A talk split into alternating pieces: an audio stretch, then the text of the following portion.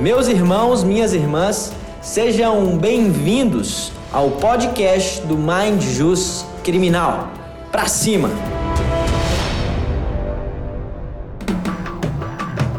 Eu só quero, primeiro, cara, te agradecer a disponibilidade. É uma segunda de carnaval para todos, inclusive para você. Então, você está aqui dedicando uma horinha do seu tempo para bater esse papo sobre um tema, cara, que realmente as pessoas não dominam. Eu observo isso pelas dúvidas que chegam, pelas situações que acontecem. É, às vezes, algumas questões banais, alguns erros banais acabam maculando a trajetória de um advogado, que às vezes não recolhe uma custa, enfim, que por alguma peculiaridade não observada entrega um resultado ruim para o cliente, é mal visto por algum detalhe quando envolve esse tema que é a queixa-crime e um tema que é, enfervescesse, um tema que de alguma maneira vem mais à tona em um ambiente político que é o que nós estamos vivendo agora, né? Ano de 2022 é um ano de pleito eleitoral. Então, cara, mencionei ele no grupo antes. É, acho que você é a melhor pessoa para falar isso. Trabalhou no escritório de muita relevância e fez é, uma queixa-crime que, é, que foi muito emblemática. Então, quero te agradecer pela disponibilidade, pela presença. Tamo junto, cara. Quero dizer a todos também, pessoal, que fiquem à vontade para fazer indagações. Qualquer questão que surja, pode levantar a mão aqui no momento oportuno. Eu, eu falo com o Demetrio, ele abre a palavra e a gente bate essa bola. A ideia é que seja efetivamente um diálogo que a gente possa crescer junto aqui. Então, irmão, obrigado de verdade, cara. Imagina, André. Obrigado é, pelo convite, né? Pela amizade aí. Para mim é uma honra fazer parte do Mind Juice e também uma honra poder trocar, né? Essa, essa ideia que a gente vai trocar hoje aqui com os colegas de profissão, os que sofrem ali diariamente, lutando, né? Pela justiça, lutando contra as injustiças. É, a gente que é criminalista é, parece que tem todos e tudo contra a gente. Né? Então a gente tem que batalhar diariamente para conseguir trabalhar, para conseguir exercer a nossa profissão. E assim, para mim é, é, uma honra mesmo estar com vocês, estar trocando essa ideia com vocês. E a gente vai falar hoje né, sobre o tema é, crimes contra a honra e queixa-crime. Como você disse, é um, é um tema difícil, né? De, de você ver palestras, de você ver conversas. Uh, é um tema bem específico, né? Parece que o pessoal não dá muito, é, não dá muita atenção para esse tema dos crimes contra a honra e também não dá muita atenção para queixa-crime. Uh, eu conheço muitos advogados criminalistas que nunca fizeram né, uma queixa-crime e nunca atuaram ali no GCRIM. Uh, eu costumo dizer que é mais fácil você defender né, um cliente de um roubo do que você protocolar uma queixa-crime. Porque ela, ela necessita ali de, de atenção para muitos requisitos, né? Muitos requisitos. A gente vai falar sobre alguns deles hoje, né? Vou chamar atenção para isso. A, a, nossa conversa aqui eu queria levar mais para o lado da prática do que da teoria, né? os crimes contra a honra ali é fácil, é só dar uma lida na, no Código Penal, artigo 138 para frente ali, tem calúnia, injúria, difamação, é, tem alguns artigos que servem para os três crimes, né, algumas, alguns artigos que são comuns, é, e também a questão da queixa-crime tem, tem artigos no CPP, né, que tratam da, da queixa, e também tem o rito ali da Lei 9.099 que você precisa observar também quando você vai entrar com, com a queixa-crime. A primeira coisa, acho que, eu, que é bacana da gente falar é sobre os honorários da queixa-crime, né? Que o pessoal pode falar, pô, eu acho que eu não pego porque não dá para cobrar muito, às vezes dá muito trabalho para pouco resultado. Uh, e, assim, é, pode ser, mas também pode não ser, né? Eu mesmo, né, no, no, nosso escritório, a gente já, já trabalhou com queixas crimes que a gente cobrou o mínimo da tabela da OAB, às vezes até menos, é, para pessoas bem simples, né, onde você precisa parcelar e tal, é uma injúria, uma briga de vizinho, briga de marido e mulher, é, que você não consegue cobrar muito, né? Mas também nós já pegamos uh, queixas-crimes aí que a gente cobrou um valor expressivo, né? um valor de 70 mil reais, 80 mil reais para fazer uma queixa-crime. Então, é um nicho né, muito bom para o advogado. É, dá para cobrar, dá para trabalhar e, e, e dá para levar um resultado satisfatório para o cliente. Né? Alguns exemplos aí, né?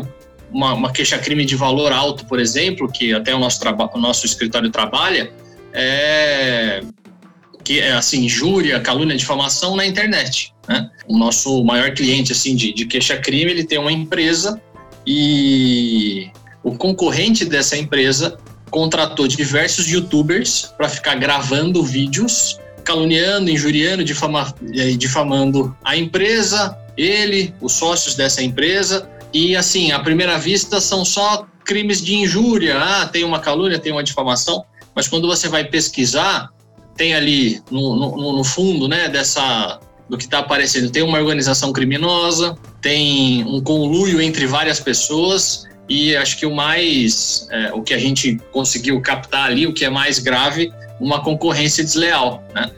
Ah, os concorrentes estavam usando é, de injúria, de calúnia, de difamação, né? Pela internet, por vídeos no YouTube, para poder atingir, desonrar e denegrir a imagem do, do sócio da empresa e até mesmo da empresa. Então, por exemplo, essa queixa-crime foi muito trabalhosa de fazer. É, antes de protocolar, a gente teve que fazer muitas degravações de vídeos. Né? Um toque que eu dou para todos os, os colegas aí é o seguinte: um cliente procurou vocês para fazer uma queixa-crime. Olha, fui vítima de crime contra a honra, é, injúria, calúnia ou difamação. O que, que eu faço, né? Qual que é o primeiro caminho que eu tenho que seguir?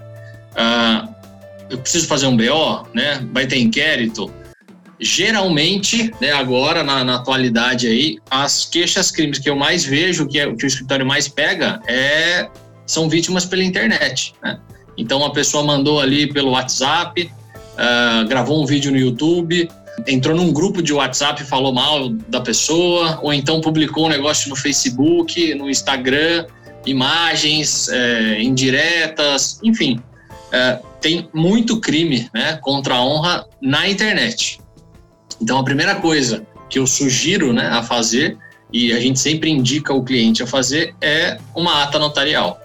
Para quem não sabe, é, a ata notarial é uma ata feita né, pelo tabelionato de notas do cartório. Você vai lá, o escrevente é, pega um celular ou então a página da internet, um áudio, alguma coisa é, desse tipo, e comprova que efetivamente, por exemplo, se for no WhatsApp, aquele número que é, no dia tal, no horário tal, mandou aquela mensagem para a vítima. Por quê? Porque as pessoas podem apagar, né? E sem a prova do crime contra a honra, vai ser muito difícil a gente entrar com uma queixa-crime. Então, a gente precisa fazer prova para entrar com a queixa-crime. A queixa, ela, ela parece muito com uma denúncia né, de um, de um promotor de justiça. E, e, esse é um trabalho complicado para a gente que é criminalista, né? Se vestir ali de promotor de justiça e acusar. Uh, a gente não está acostumado com isso, né? A gente está acostumado a receber uma denúncia, ou então um cliente nosso está ali com a investigação, a gente sempre se defende, né? sempre passivo, sempre esperando o ataque para poder pensar em como a gente vai se defender.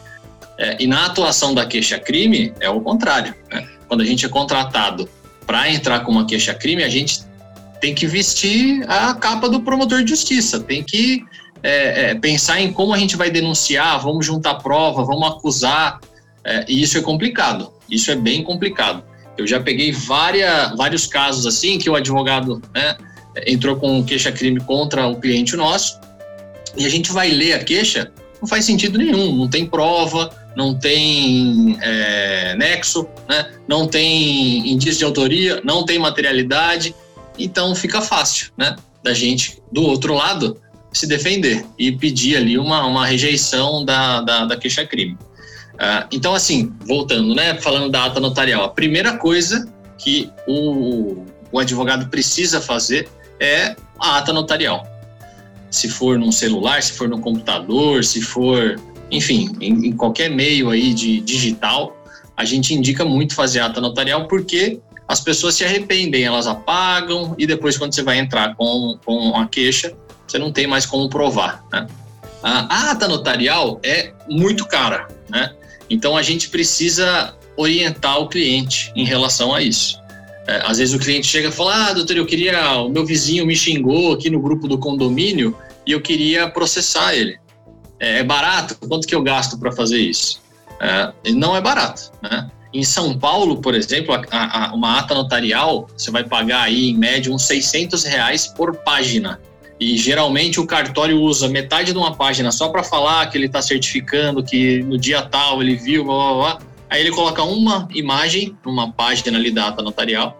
É, e aí depois ele já tem que pular para outra página para colocar uma foto de um print e depois para outra, para outra, para outra. Aí você vai ver, deu 6 mil reais só de ata notarial. Um negócio simples. É, a gente teve esse problema, né? Por exemplo, esse cliente grande nosso, tinham, sei lá, uns uns 40 vídeos de 10 minutos cada contendo crimes contra a honra contra o nosso cliente, injúria, calúnia, difamação, e a gente precisava degravar tudo isso. Isso é papel do cartório? É, mas tem um problema, né? É, quando você chega no cartório e fala, olha, eu preciso que degrave 50 vídeos, 40 vídeos ou 10 vídeos, e eu preciso para ontem, porque eu tenho prazo de seis meses para entrar com a queixa-crime. O cartório fala, olha, eu tô, tô muito atarefado aqui, eu consigo entregar isso para daqui três, quatro meses. E, e, às vezes o cliente te avisa ou pensa em entrar com a queixa-crime em cima da hora, né? Às vezes ele nem sabe desse prazo decadencial. E é uma coisa que a gente tem que ficar muito atento ao prazo decadencial da queixa. Ah, então, assim, precisamos fazer prova do que está acontecendo ali, do fato, né, do fato é, criminoso, e, e, um dos jeitos mais fáceis de fazer essa prova é com a ata notarial. Então, bom, deixa eu dar só uma, uma pequena contribuição aqui, muito claro, claro. e muito rápida. Pessoal, nós passamos por isso uma vez e aí nos foi apresentado, isso há um ano, um ano e pouco atrás, para quem não tem condição de fazer uma ata notarial, um aplicativo chamado Verifact. O Demetrius acho que ia falar, eu só queria mencionar que nós temos um desconto do Verifact, ele é nosso parceiro. Então, quem precisar pode falar comigo que eu dou um cupom de desconto aí para vocês, para vocês conseguirem fazer o registro. Só essa ponderação, para não esquecer.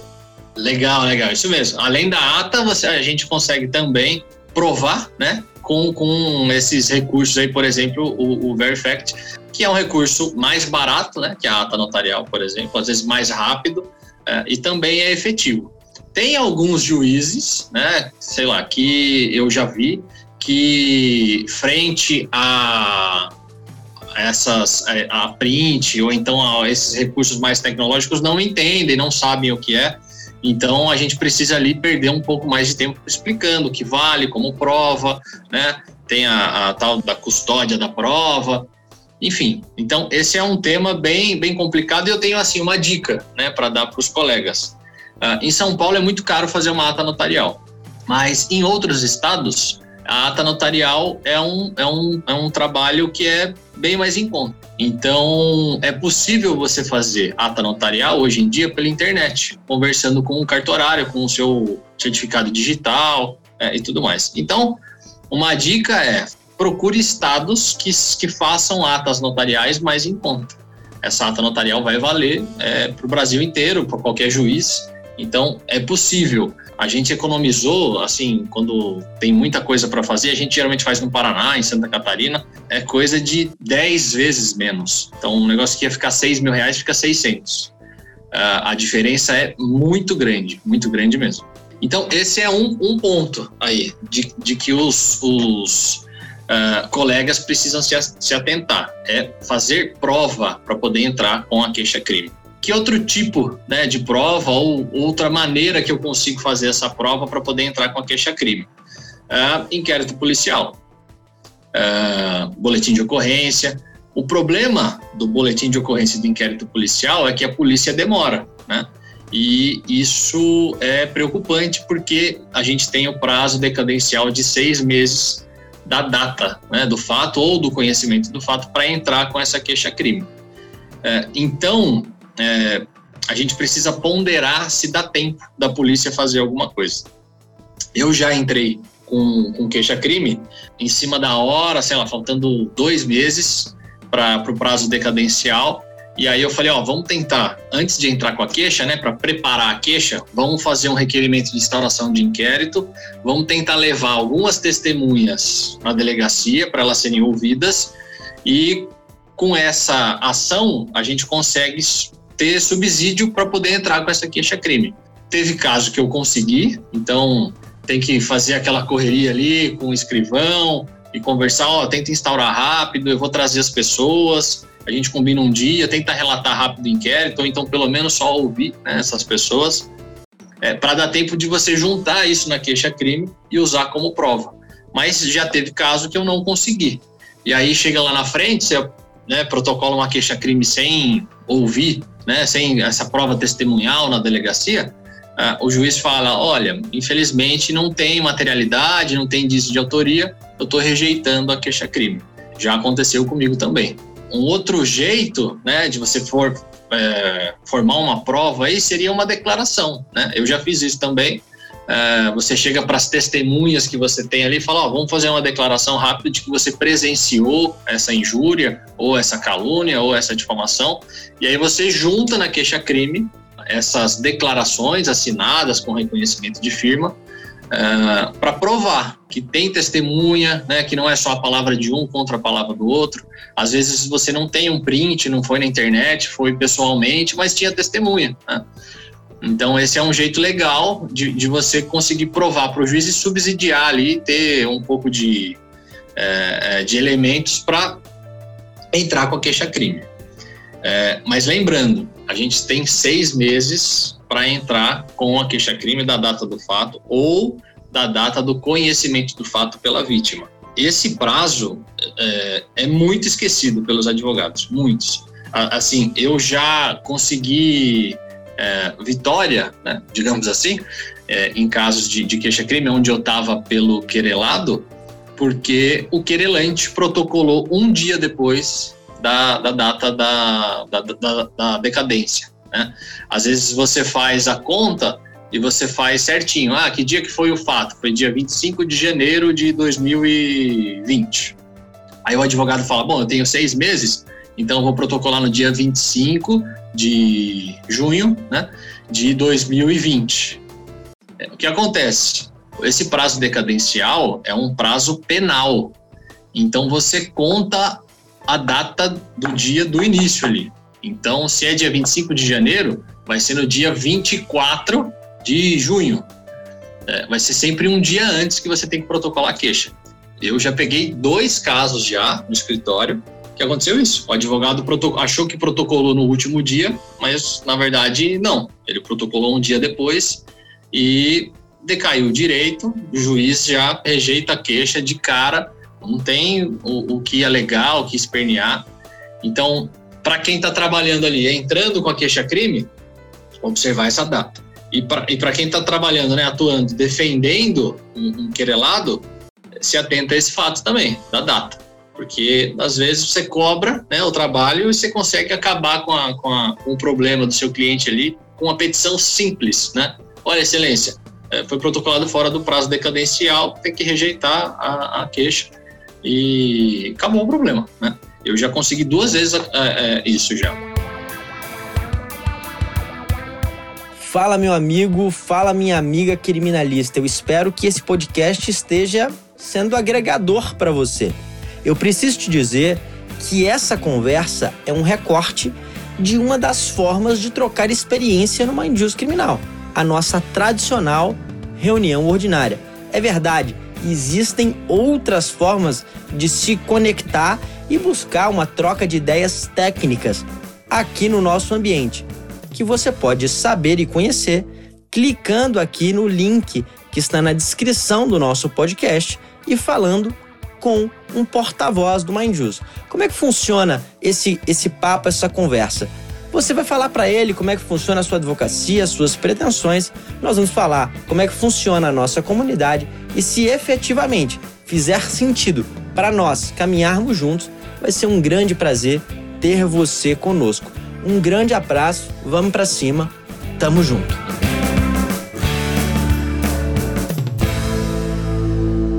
Outro ponto né, que os advogados precisam ficar antenados aí quando forem entrar com, queixa-crime é a questão da, do pagamento de custas.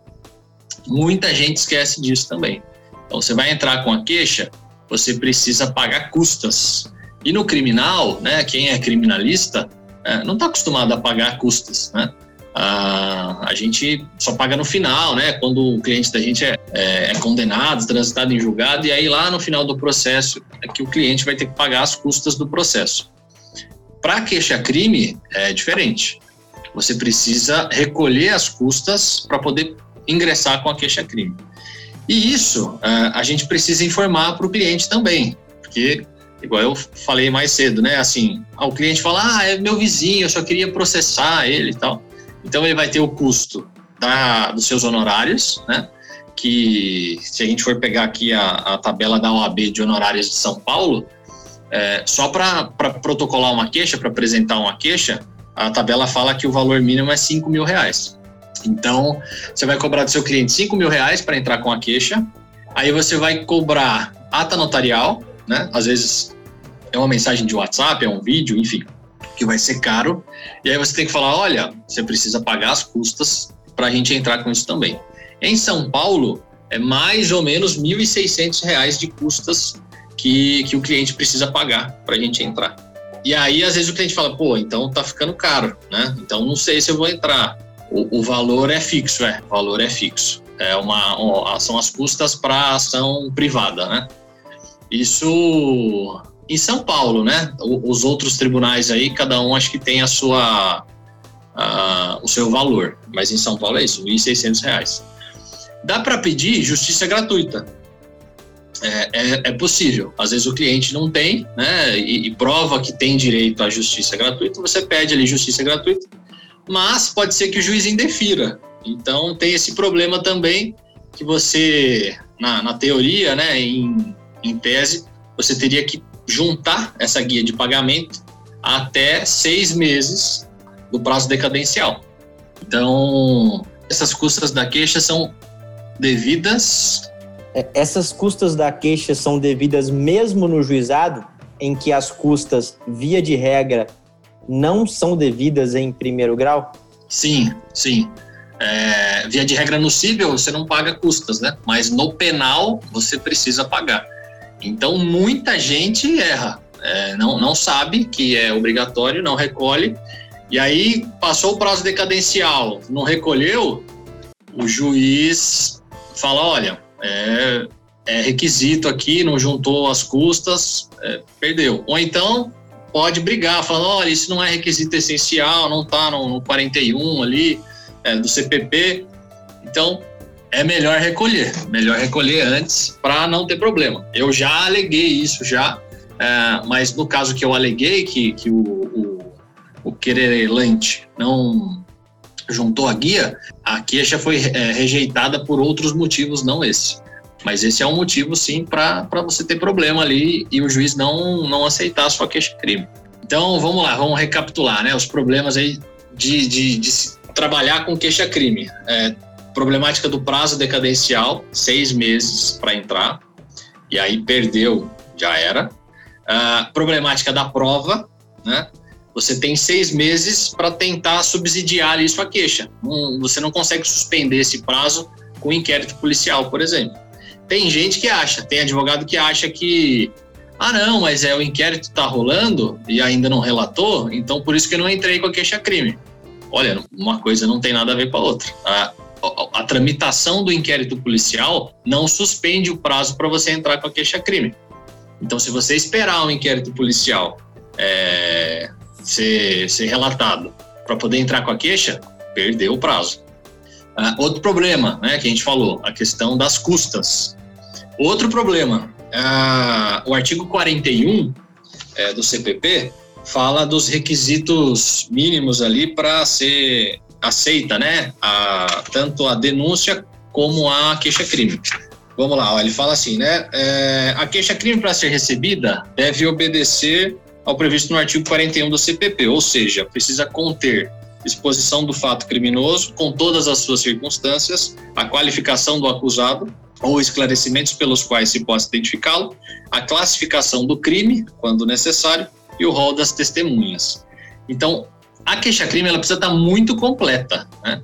Você precisa colocar o fato, precisa colocar o delito, precisa colocar indícios, materialidade, precisa colocar tudo. É como se fosse uma denúncia, só que feita pelo advogado. E é difícil fazer isso, né? A gente não está acostumado a denunciar, né? A, a, a, a verificar esse tipo de, de, de requisito para poder atuar. Então, eu já peguei várias queixas crimes que os advogados não expõem. Então, falar, ah, fulano de tal praticou o crime tal no dia tal, conforme print.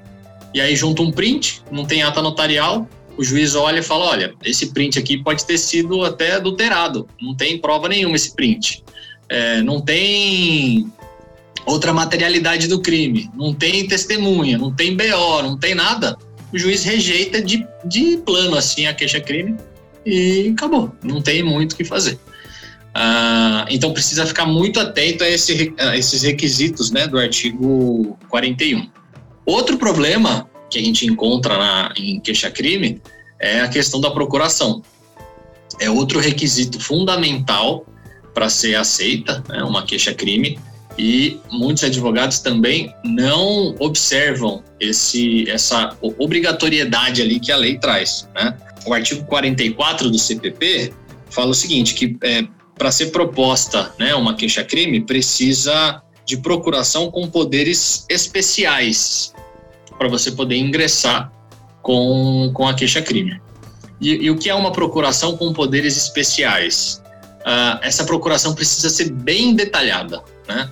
Então, eu já consegui muitas vitórias porque a procuração também não estava de acordo com o que rege a lei. Uh, então, assim, você vai atuar um crime de injúria, quando você for pegar a procuração do seu cliente, uh, você precisa colocar a qualificação do seu cliente, precisa colocar a qualificação né, do querelante e do querelado, né, do querelado, uh, e você precisa expor ali é, a questão fática, o que aconteceu e que crime é, que se subsume a esse fato que você narrou, uh, a data. Então você precisa meio que resumir a, a queixa-crime na procuração. Muita gente, muita gente esquece de fazer isso. E sem procuração válida, a queixa-crime é, não pode ser aceita. Uh, e aí tem advogado que faz o quê? Protocola a queixa-crime com a procuração normal, e aí se ligam, então o advogado da outra parte fala: olha, excelência, a procuração não tem poderes especiais uh, para né, o advogado entrar com a queixa-crime. A hora que você vai ver, já passaram seis meses, você não consegue, você não tem mais tempo para poder arrumar essa procuração.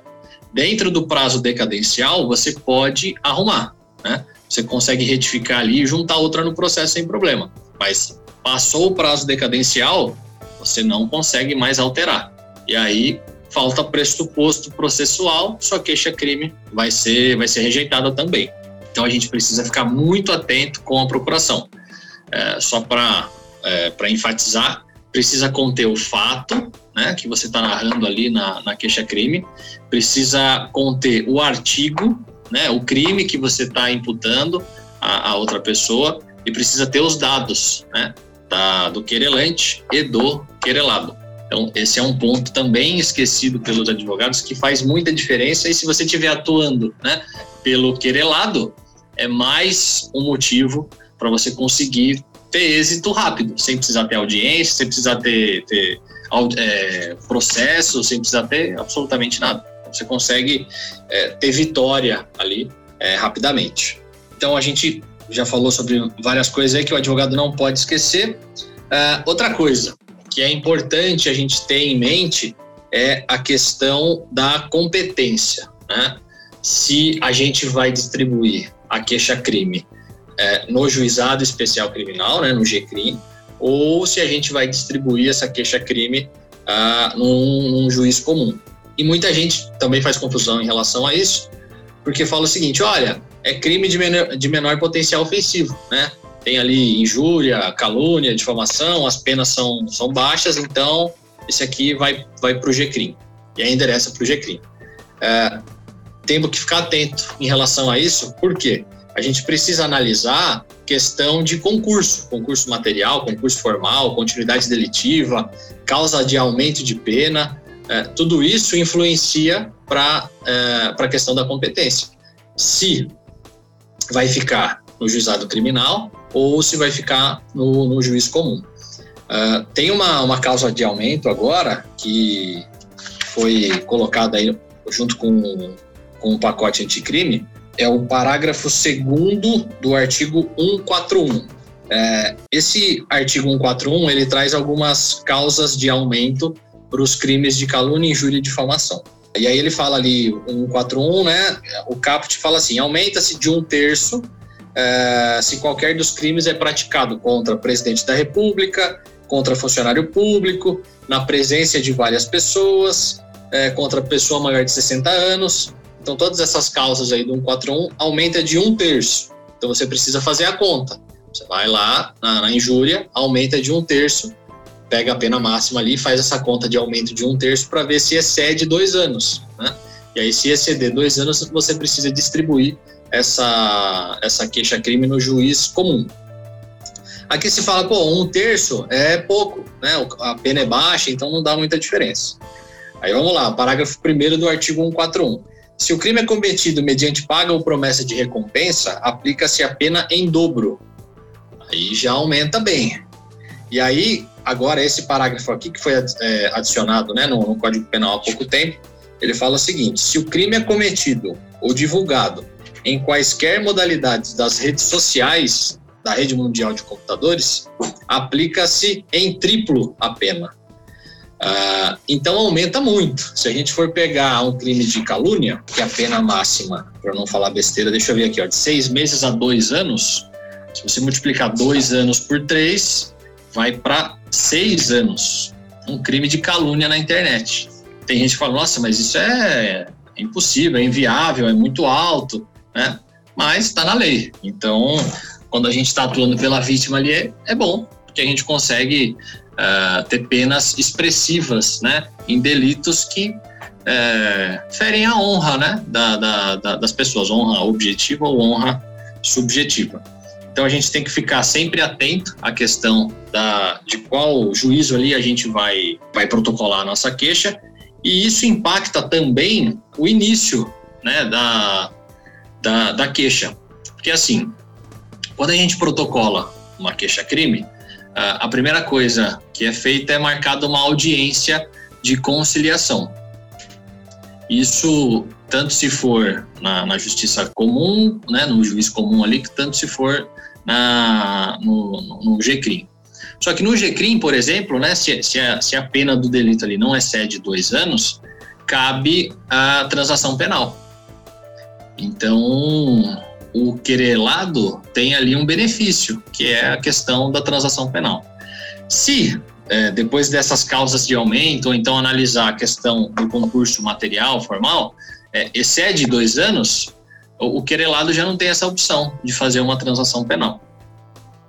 E isso é importante, né? Até para você que vai protocolar a queixa, vai ingressar com a queixa, saber qual estratégia que você pode adotar, né? Eu vi aqui que tem uma, uma pergunta falando sobre se o cliente tem um retorno financeiro né, disso. Uh, depende, depende.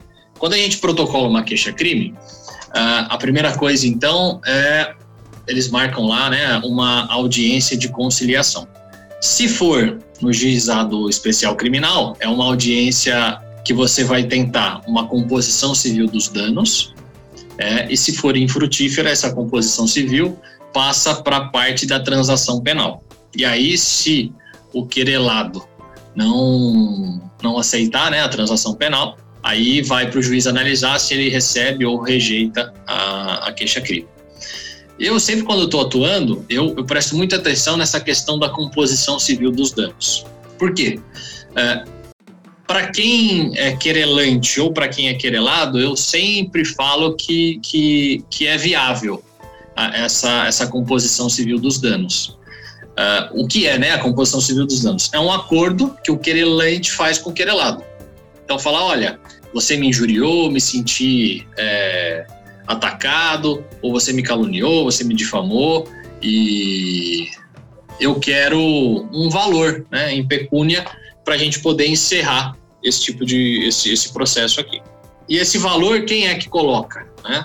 É o, o querelante. O querelante fala, ah, eu quero mil reais, eu quero dois mil reais, eu quero cinco mil reais, eu quero cem mil reais. É, o quanto ele pedir ali, pode ser que a outra, né, a, a, o querelado aceite ou não. Se o querelado não aceitar essa composição civil dos danos, é possível o querelante entrar com uma ação civil para pedir indenização, porque todo crime gera obrigação de indenizar. Então, quando eu entro ali e faço uma composição civil, falo: olha, eu quero 5 mil reais para a gente acabar com esse processo. Geralmente, quando eu estou pelo lado do querelado, eu falo: olha, aceita. Aceita a composição civil, por quê? Porque você fecha as portas da área civil. Porque vamos supor que eu xingue alguém, ah, você é um idiota. Aí eu xingo lá no, no Instagram. Esse cara pode entrar com a queixa-crime contra mim e também pode entrar com uma ação no civil, pedindo indenização porque eu fui insultado. Né? Quando você aceita ali a composição civil dos danos, você está trancando essa opção da pessoa ir para o civil. Então você resolve dois problemas é, num, num, numa audiência só. Eu já tive caso de a pessoa primeiro entrar no civil e aí pede, sei lá, 15 mil reais.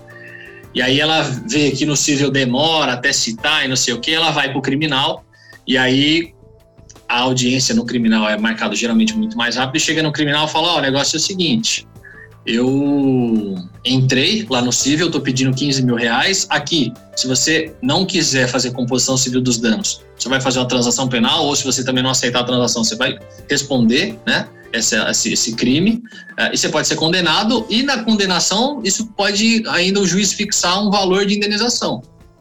Então, para evitar todo esse tipo de problema, vamos fazer um acordo e a gente encerra aqui essa questão aí dos, dos danos. Mas tem gente que não quer, não quer fazer acordo, acha que não vale a pena, ou então, ah, é mentira, ele está inventando e não sei o quê, e falar o seguinte: não quero fazer composição civil dos danos. Aí tem uma pegadinha que só a prática, né, que a gente começa a entender como funciona.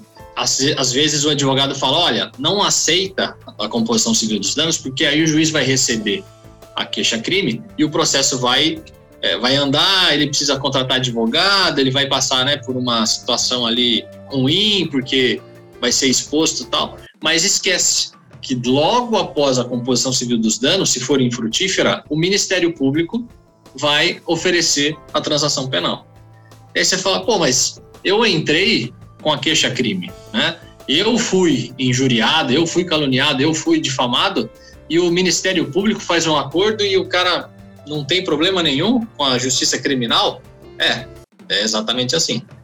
Então, é mais um motivo é, de você sempre pensar em fazer um acordo ali na composição civil dos anos, porque pode ser que ele faça com o promotor de justiça uma transação e você só perdeu dinheiro com advogado, com ata, com custas e o querelado pega, faz uma transação penal, morreu o assunto ali para ele, não tem problema nenhum.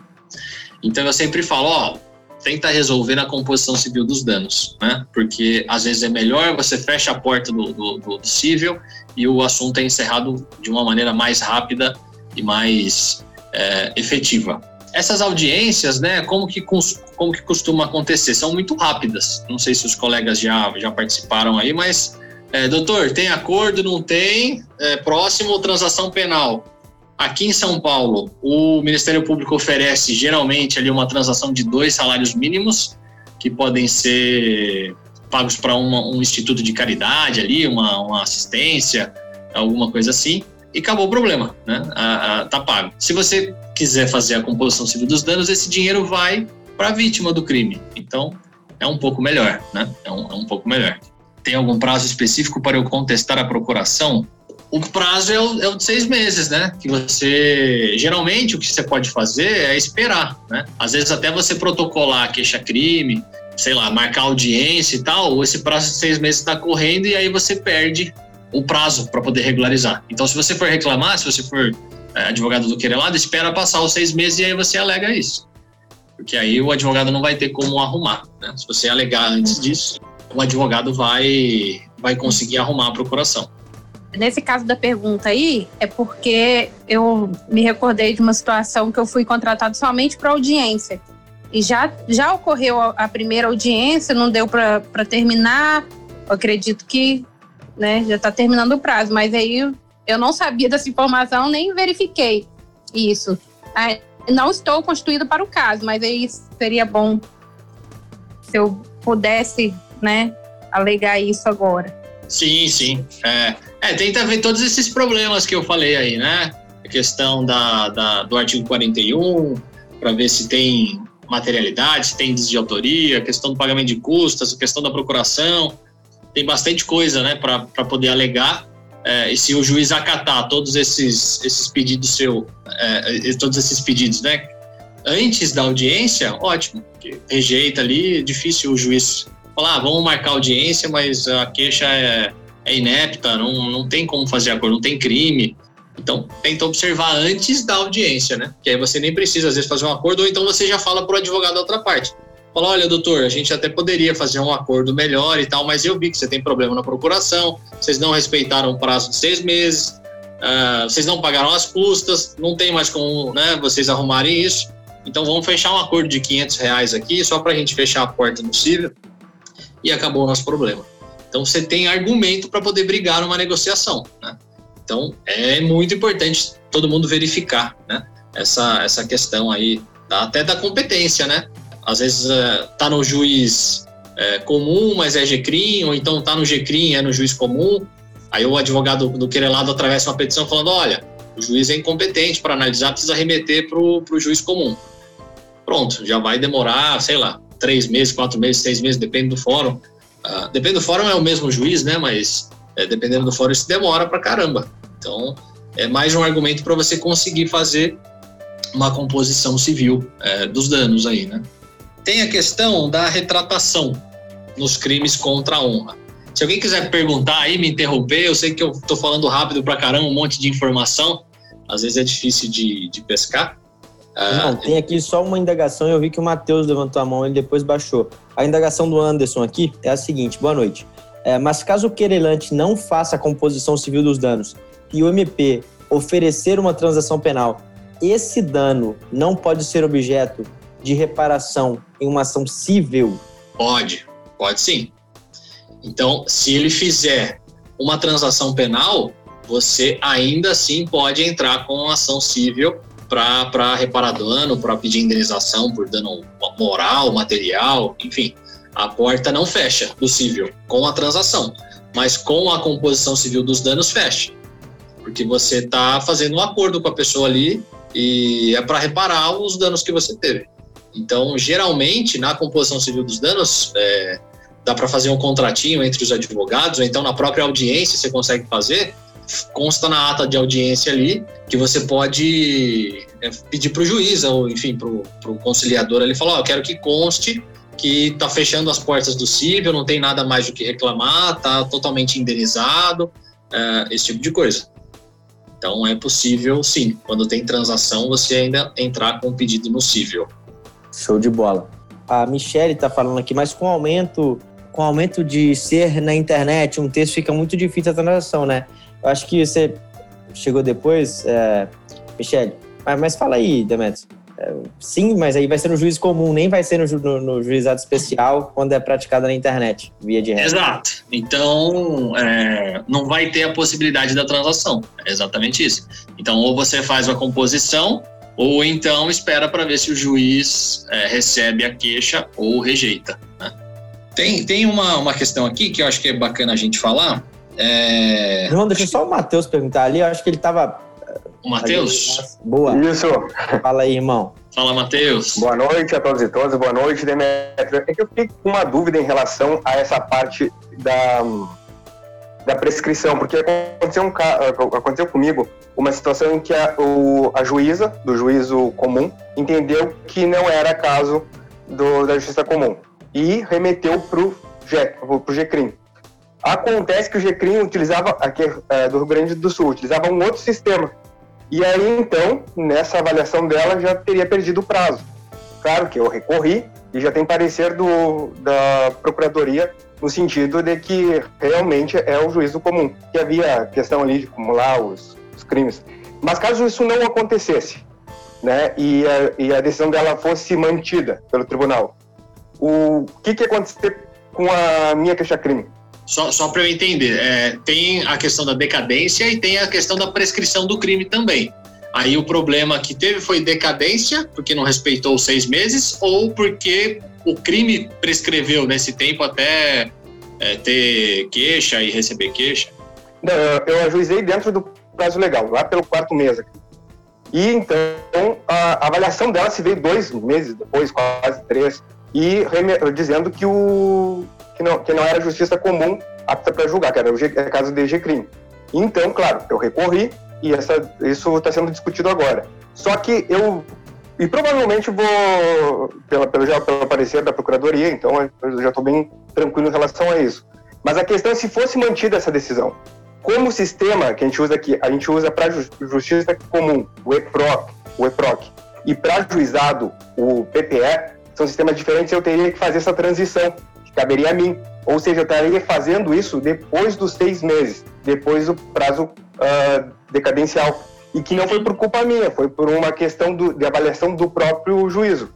Aí eu só queria saber se eu teria levado aí uma decadência ou não.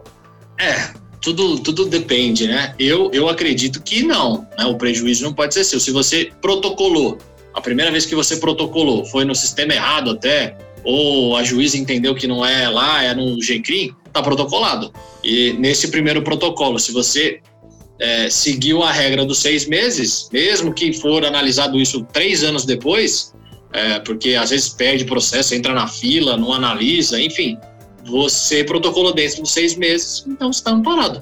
É, essa queixa é, foi protocolada dentro do prazo legal e não tem decadência. Meu entendimento, né? E, já queria me dar uma segunda aqui, mas claro, acho que vai ser mais essa resposta vai ser lá na sequência. E a respeito dos honorários sucumbenciais em caso assim de eles não serem fixados, porque às vezes existem juízes que não fixam em, em ação de, né, porque é privada e eles entendem que não não é caso de, de honorários sequenciais, enfim. Se a questão minha é simplesmente recorrer disso, eu recorro como advogado, né, ou como a parte, qual que seria o mais adequado? Mas isso é. pode ser na sequência da aula, caso esteja antecipando. Sim, não, não, é, é eu posso falar agora. É, a questão dos honorários de sucumbência, até é, a gente que trabalha com, com criminal, né?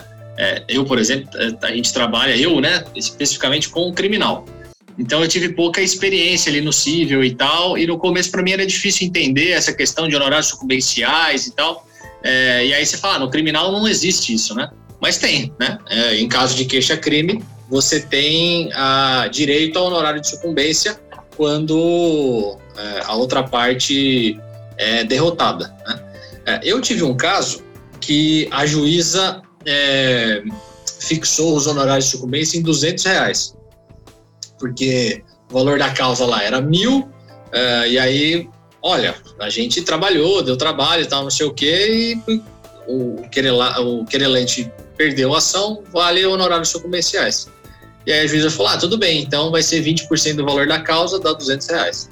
E aí tá uma briga, né? Até o, o, STF acho que não se manifestou ainda em relação a isso, né? A, a questão da, da, proporcionalidade ali, se vale pelo trabalho proporcional ao trabalho ou se vale em relação à porcentagem do, do valor da, da causa. Mas fato é que se você trabalhou numa ação penal privada, você tem direito, né? E for parte vencedora, você tem direito aos, aos honorários de sucumbência.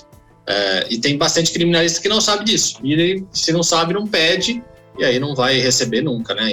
mesmo se for 200 reais ou 2 mil, 3 mil, enfim, dependendo do, do valor da causa aí. Então, é, é bom, é bom lembrar os colegas que, que, que é devido, né? Os honorários de sucumbência. E a sua pergunta é, se você for recorrer disso, eu entendo que o advogado que precisa recorrer disso. É o meu entendimento, né? O advogado que foi lesado aí, uh, então o advogado que deveria recorrer. Acho que é isso, não sei se eu respondi a contento. É, só falando aqui rapidinho sobre a questão da retratação né, é, do, dos crimes aqui.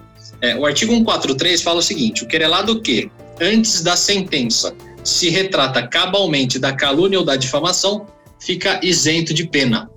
Isso é muito bacana da gente enxergar quando a gente está pelo, pelo querelado. Ah, às vezes você fala, meu, não vai ter outro, outra brecha, a gente, você não vai ser absolvido, não tem jeito, tem prova, tem, tem testemunha, tem tudo. O que a gente pode fazer? Se retratar, né? Você retrata, acabou a pena, não tem pena. E essa retratação, até esses dias eu estava vendo, saiu no jornal, uh, o Thiago Leifert entrou com um processo contra a honra, é, é, contra o Léo Dias, que é um cara, um colunista que escreve sobre fofoca e tal. E esse Léo Dias tem um Instagram com milhões e milhões de seguidores e tal, e ele fez, propagou ali algumas notícias que falavam mal do Thiago Leifert, que injuriavam ele, caluniavam, enfim, é, difamavam ele, o pai dele.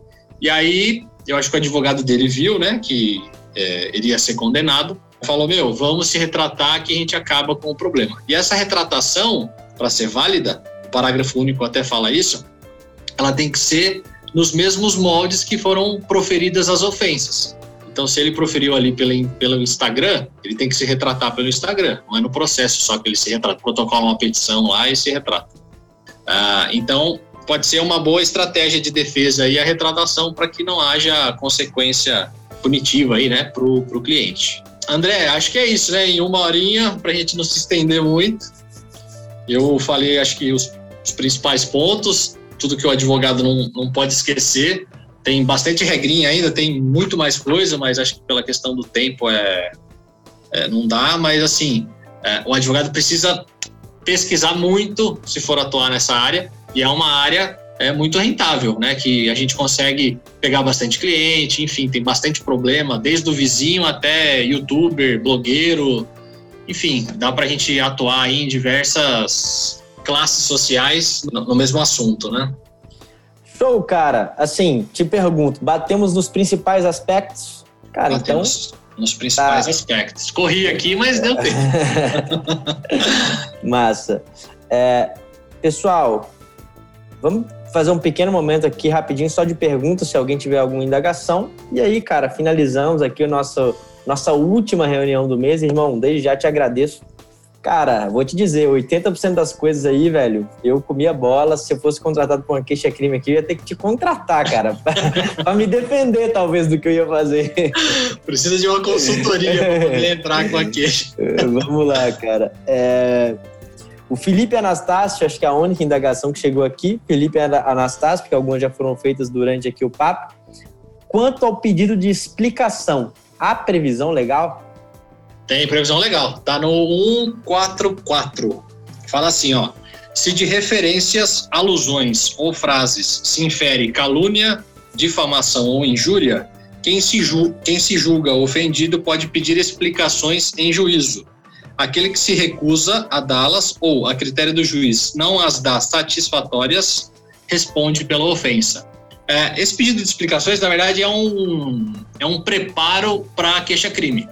Né? É, é bacana fazer isso quando você sente que às vezes rolou uma indireta, o cara postou uma foto, mas não foi muito claro, ou sabe aquele que você fala, pô, é para mim, mas não tá claro. E se eu entrar com a queixa-crime, o juiz vai rejeitar, porque de, os indícios de autoria ali estão fracos. Então você entra com pedido de explicações para o cara se virar para explicar se é isso, se não é, para dar um susto, né? O cara que está ali te, te ofendendo. É, só que tem um problema, né? Todo mundo fala, ah, vou entrar com pedido de explicações. Suspende o prazo para entrar com a queixa? Não, não suspende. E tem gente que acha que suspende e perde o prazo de entrar com a queixa. Fala, ah, não, eu fiz um pedido de explicações, então vou esperar Aí o cara espera para, sei lá, um mês, passou o prazo, já era, perdeu a chance de entrar com a queixa.